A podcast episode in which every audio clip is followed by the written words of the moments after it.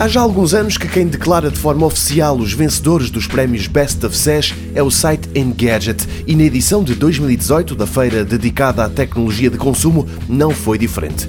Entre os vencedores houve quem conseguisse obter uma distinção em várias das 16 categorias a concurso. É o caso do L'Oreal UV Sense, um pequeno sensor que se cola a uma unha e ele vai monitorizando o índice de ultravioleta a que o utilizador está exposto. Este L'Oreal UV Sense ganhou o galardão relativo aos wearables, mas também à saúde.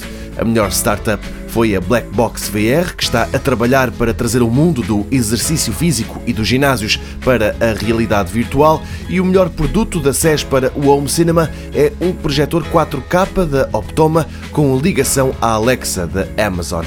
A distinção de melhor telefone ou equipamento móvel foi para o Lenovo Mix 630, na prática um computador 2 em 1 com Windows 10, mas com um processador que é mais habitual ver num telemóvel e que permite, por exemplo, uma imensa autonomia e que se ligue instantaneamente.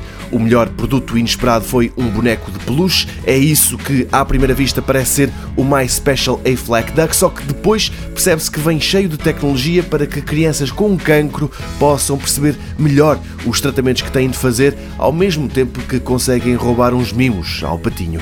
O Pato conquistou corações, mas não foi o suficiente para ganhar o prémio de melhor do melhor da SES 2018. Essa distinção vai para um veículo autónomo da Toyota. O e-Palette da fabricante japonesa faz lembrar um vagão de um comboio, mas tanto pode ser uma carrinha de entregas como funcionar como um pequeno escritório, um táxi ou uma roulotte de comida.